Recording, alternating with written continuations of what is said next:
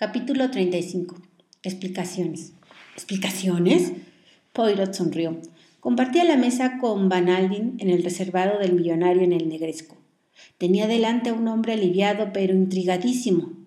Poirot se recostó en la silla, encendió uno de sus minúsculos cigarrillos y miró al techo pensativo. Sí, le daré una explicación. Empezaré por lo que más me intrigó. ¿Sabe qué fue? El rostro desfigurado. Es algo que aparece con cierta frecuencia cuando se investiga un crimen y provoca inmediatamente dudas sobre la identidad de la víctima. Esto, naturalmente, fue lo primero que se me ocurrió a mí. ¿La mujer muerta era en realidad Mrs. Kettering? La declaración de Miss Gray despejó toda duda. La muerte era Ruth Kettering. ¿Cuándo empezó usted a sospechar de la doncella? Tarde algún tiempo, pero un pequeño detalle me hizo sospechar de ella. La pitillera encontrada en el compartimiento y que nos dijo que Mr. Mr. Mrs. Catherine se la había regalado a su marido. Aquello era muy improbable a la vista de la situación de su matrimonio. Esto despertó mis dudas sobre la veracidad de las declaraciones de Ada Mason. También había que considerar el hecho sospechoso de que ella solo llevaba dos meses al servicio de su señora desde luego no parecía que tuviese nada que ver con el crimen, porque la habían dejado en París, y a Mrs. Catherine la habían visto con vida varias personas después. Pero... Poirot se inclinó hacia adelante, levantó el dedo índice y lo movió con énfasis ante el rostro de Van Altin. Pero soy un buen detective. Sospecho siempre. No hay nada ni nadie de quien no sospeche. No creo nada de lo que se me dice. Me pregunté, ¿cómo sabemos que Adamason se quedó en París? En un principio la respuesta a esa pregunta parecía satisfactoria. Tenemos la declaración de su secretario, el comandante Knighton. Una persona ajena, cuyo testimonio se suponía por completo imparcial, y las palabras que le dijo Mrs. Catherine al conductor. Pero de momento prescindí de este último punto una idea muy curiosa. Una idea quizá fantástica e imposible comenzó a crecer en mi cabeza. Si por casualidad resultaba cierta, aquel testimonio era inútil. Entonces me encontré con el principal obstáculo de mi teoría. La declaración del comandante Nixon, que había visto a Ada Mason en el Ritz poco después de haber salido de París el tren azul. Esta declaración parecía concluyente. Sin embargo, al examinar los hechos más a fondo, descubrí dos cosas. Primera, que por una extraña coincidencia él también llevaba exactamente dos meses, a su servicio. Segunda, que su inicial era la misma, la K. Entonces se me ocurrió hacer una suposición, solo una suposición, que la pitillera encontrada en el vagón fuera suya. Entonces, si Adamazón y Nixon estaban de acuerdo, resultaba lógico que al reconocer ella la pitillera contestara como lo hizo. Al cogerla desprevenida, tuvo que inventar una historia que acusaba a Derek. Bien entendió que aquella no era la idea más original. Al conde de la Roche se le escogió como cabeza de turco. Por eso Adamason no quiso reconocerlo, por si tenía alguna coartada. Ahora recuerde usted lo que sucedió el día de mi último interrogatorio a la doncella y se dará cuenta de un hecho muy significativo. Le sugerí que el hombre que ella había visto no era el conde de la Roche, sino Derek Kettering. Si de momento persistió en sus dudas, pero en cuanto llegó Llegué a mi hotel, me telefonó usted para comunicarme que la doncella, después de hacer memoria, estaba convencida de que el hombre en cuestión era Derek Catherine. Yo ya esperaba algo por el estilo. Esta repentina seguridad no tenía más que una explicación. Adamazón había consultado con alguien y recibió instrucciones de acuerdo con las cuales procedió. ¿Quién le dio tales instrucciones? El comandante Nixon y había otro pequeño detalle que podía o no significar mucho. En una conversación casual, Nickton había mencionado un robo de joyas ocurrida en Yorkshire en el que él se encontraba de visita. quizá una mera coincidencia o un pequeño eslabón de la cadena. Pero hay algo que no entiendo, Monsieur, Poirot, dijo Van Alden. Puede ser porque soy torpe, porque si no me hubiera dado cuenta antes. ¿Quién fue el nombre que habló con mi hija en París? Derek Kettering o el conde de la Roche. Eso es lo más sencillo de todo el asunto. No había ningún nombre. Ah, Milton es muy astuto. ¿Quién nos habla de ese hombre? Únicamente Adamazón, y creemos a Adamazón porque Nickton nos confirma que la vio en París. Pero Ruth le dijo al conductor que había dejado a su doncella en París, protestó Van Alden. Ah, ahora llego a eso. Tenemos la declaración de Mrs. Catherine, pero por otro lado no tenemos nada, porque una muerta no puede hablar. No se trata de lo que dijo ella, sino lo que dijo el conductor, lo cual es muy distinto. Entonces, ¿cree usted que el conductor mintió? No, no, el hombre contó lo que para él era verdad, pero la mujer que le dijo que había dejado a su doncella en París no era Mrs. Catherine. Manaldin lo miró asombrado. Monsieur Van Van Ruth Catherine estaba muerta antes de que el tren entrara a la Gare de Lyon. Fue Ada Mason quien, vestida con las inconfundibles ropas de su señora, la que compró la cesta de víveres e hizo aquella necesaria declaración al conductor. ¡Imposible! No, Monsieur Van no es imposible. Les femmes jóvenes que hoy en día se parecen tanto que uno las identifica más por sus vestidos que por sus rostros. Envuelta en el magnífico abrigo de pieles, con el sombrerito rojo echado sobre los ojos y unos mechones de pelo castaño asomando sobre cada oreja, no es de extrañar que el conductor se confundiera. Además, recuerde que hablaba por primera vez con Mrs. Catherine. También había visto a la doncella cuando ella le dio los billetes, pero la impresión que tuvo fue solo de una mujer alta y delgada. Si hubiera sido un hombre muy inteligente, se habría fijado en que la criada y la señora tenían una figura semejante, pero eso no era de esperar. Además, recuerde que Ada Mason o Kitty Kit es una actriz capaz de transformar su apariencia y el timbre de su voz en un momento. No, no era fácil que el conductor reconociera a la doncella vestida con las ropas de su señora pero existía el peligro de que cuando él descubriera el cadáver se diera cuenta de que aquella no era la mujer con la que había hablado la noche anterior. Y ahora vemos la razón por la que le desfiguraron el rostro. El mayor peligro que corría Adamazón era el de que Catherine Gray la fuese a ver a su compartimiento después de que el tren saliese de París. Aquel peligro lo evitó comprando la cesta de provisiones y encerrándose en el compartimiento. Pero ¿quién mató a Ruth y cuándo la mató? Ante todo recuerde que el crimen lo planearon y lo cometieron los dos, Nickton y Ada Mason. Nickton había ido a París aquel día por asuntos de usted. Subió al tren azul en alguna de las paradas de la Ceinture de París. Mrs. Catherine se debió sorprender, pero no es fácil que sospechara de sus intenciones. Seguramente él atrajo su atención hacia la ventanilla y cuando ella se volvió, Nickton le echó el cordón al cuello y todo terminó en unos segundos. La puerta del compartimiento estaba cerrada y él y Ada Mason se pusieron a trabajar. Despojaron a la muerta de sus ropas, envolvieron el cuerpo en una manta y lo dejaron sobre el asiento del compartimiento antiguo, entre las maletas y las cajas. Nickton se bajó del tren con el joyero que contenía los rubíes. Como se supondría que el crimen se había cometido casi doce horas más tarde, él estaba completamente a salvo. Su declaración y las supuestas palabras de Mrs. Catherine, el conductor, asegurarían la coartada de su cómplice.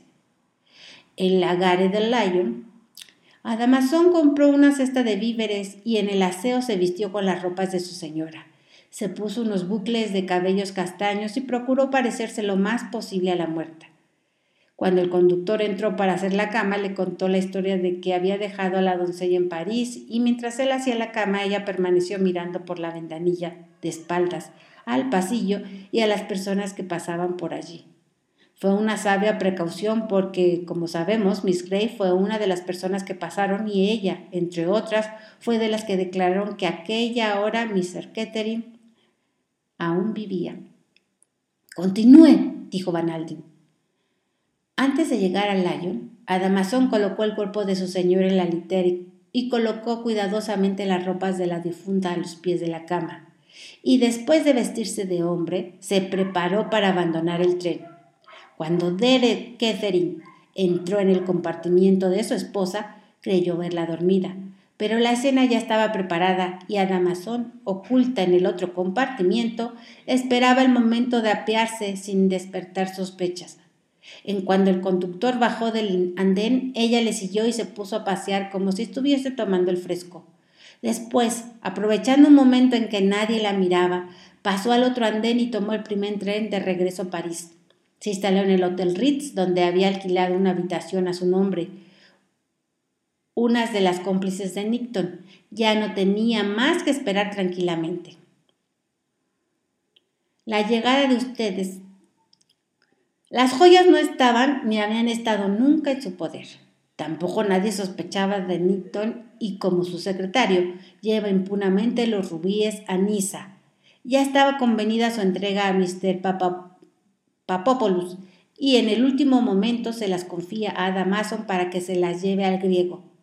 Hay que reconocer que es un golpe magistralmente planeado. No se podía esperar menos de un maestro como el marqués. ¿Está usted realmente convencido de que Richard Nixon es un famoso criminal que lleva años cometiendo robos? Poirot asintió. Una de las características de ese caballero llamado el marqués es su irresistible encanto. Usted mismo fue víctima de su encanto cuando lo tomó como secretario suyo sin conocerlo. Le juro que él ni siquiera lo insinuó, protestó el millonario. Lo hizo con mucha astucia, tanta que logró engañar a un hombre como usted, cuyo conocimiento de los hombres es inmenso. Mire sus antecedentes y eran, Mire sus antecedentes y eran irreprochables. Sí, sí, eso formaba parte del juego. Con el nombre de Richard Nixon, su vida estaba libre de toda sospecha. Era el hijo de una honorable familia, bien relacionado, y se había portado heroicamente en la guerra. Pero cuando empecé a seguir la pista del misterioso marqués, encontré varios puntos de coincidencia entre los dos. Nixon hablaba el francés como un verdadero francés, ah, y había estado en Francia, Inglaterra y Estados Unidos casi al mismo tiempo que el marqués operaba en aquellas naciones. Las últimas hazañas del marqués habían sido unos robos de joyas en Suiza y fue allí donde usted conoció al comandante Nixon, precisamente cuando corrieron los primeros rumores de que usted estaba en tratos para adquirir los famosos rubíes. ¿Pero por qué la asesinó? preguntó Van Alden desconsolado. Seguramente un ladrón de su talento podría haber cometido el robo sin jugarse el cuello. Poirot meneó la cabeza. No es el primer asesinato que el marqués tiene en su haber. Es un criminal nato. Cree que lo mejor es no dejar ninguna prueba. Los muertos no hablan. El marqués sentía una verdadera pasión por las joyas históricas. Ya tenía preparado el plan cuando entró como secretario suyo y colocó a su cómplice como doncella de su hija, porque suponía que los rubíes serían para ella. Pero aunque el plan madurado era este, no vaciló en buscar taja atajo cuando envió a un par de matones para que le asaltaran la noche que usted compró las joyas. Lo intentó, falló y no creo que a él le sorprendiese. Su plan eliminaba casi todos los riesgos. Ninguna sospecha podía recaer sobre Richard Nixon. Pero, como todos los grandes hombres, y el marqués lo era, tenía su debilidad. Estaba sinceramente enamorado de Miss Gray y, sospechando que ella quería a Derek no pudo resistir la tentación de cargarle a éste el crimen cuando surgió la ocasión. Y ahora, Mr. Van Alden, voy a decirle algo muy curioso. Miss Gray no es ninguna mujer imaginativa. Sin embargo, está firmemente convencida de que sintió la presencia de su hija a su lado en los jardines de Monte Carlo, precisamente después de sostener una larga charla con Nixon, Tuvo la convicción de que la muerta trataba de decirle algo, y de pronto se le ocurrió que quería decirle que Nixon era su asesino. Aquella idea le pareció a Miss Gray tan fantástica que prefirió no comentársela a nadie. Sin embargo, estaba tan convencida de que era verdad y obró en consecuencia. Alentó los avances de Newton y simuló estar convencida de la culpabilidad de Derek. Extraordinario, exclamó Van Alden. Sí, es muy extraño. Uno no puede explicarse esas cosas. Por cierto, hubo un pequeño detalle que me desconcertó bastante.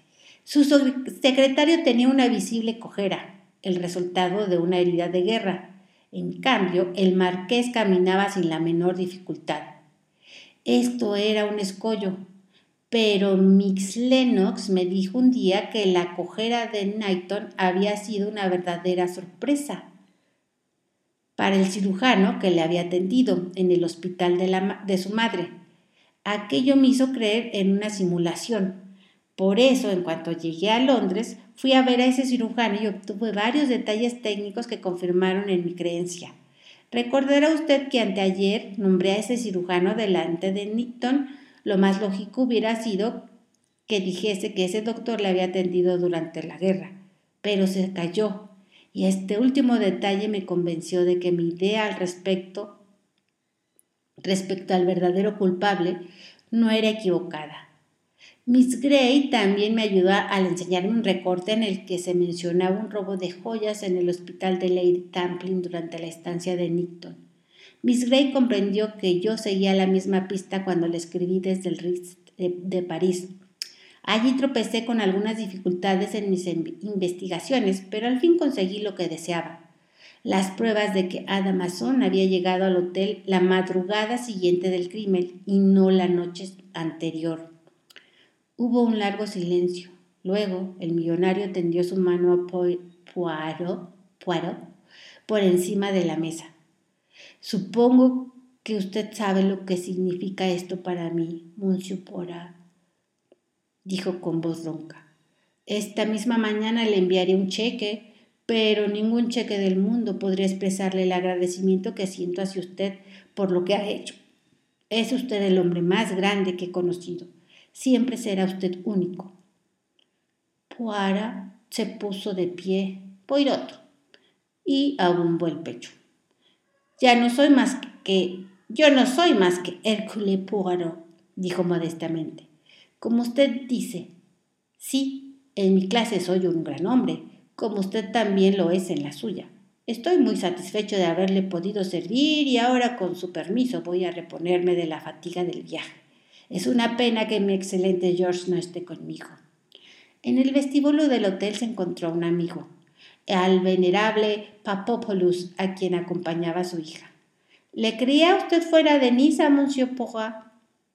murmuró el griego mientras estrechaba calurosamente la mano que le tendía el detective.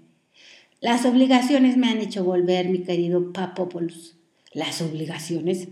Sí, las obligaciones. A propósito, espero, querido amigo, que ya esté mejor de salud. Sí, me encuentro mucho mejor. Mañana mismo volveremos a París. No sabe usted cuánto me alegro de tan buena noticia. Confío en que no habrá usted arruinado del todo al ex primer ministro griego. ¿Yo? Tengo entendido que le ha vendido usted un rubí maravilloso. ¿Qué? ¿Aquí entre nos? Luce Mademoiselle Mirel, la bailarina. ¿Es cierto? Sí, murmuró Mr. Papapolus. Papopoulos. Esa es la pura verdad. Un rubí muy parecido al famoso corazón de fuego. Sí, tiene cierto parecido, dijo el griego despreocupadamente. Tiene usted unas manos maravillosas para las joyas, Mr. Papopoulos. Le felicito, Mademoiselle Cia. Su partida me llena de desconsuelo. Esperaba poder verla un poco más ahora que he terminado mi trabajo. Sería una indiscreción preguntarle cuál era ese trabajo, preguntó el griego. En absoluto, no faltaba más. Acabo de echarle el guante al marqués. Una expresión distante apareció en el noble rostro de Monsieur Papopoulos. ¿El marqués? Mm, me suena ese nombre. En fin, no puedo recordarlo. No se moleste usted, estoy seguro que no lo conoce. Se trata de un célebre criminal y ladrón de joyas. Acaba de, ser detenido por el asesinato de la dama inglesa Madame Catherine. ¿De veras? Qué interesantes son estas cosas. Se despidieron cortésmente y, cuando Porat se hubo alejado, Papopoulos se volvió hacia su hija. Sia, ese hombre es el mismo diablo, afirmó convencido. A mí me gusta. A mí también, pero de todos modos es el diablo en persona.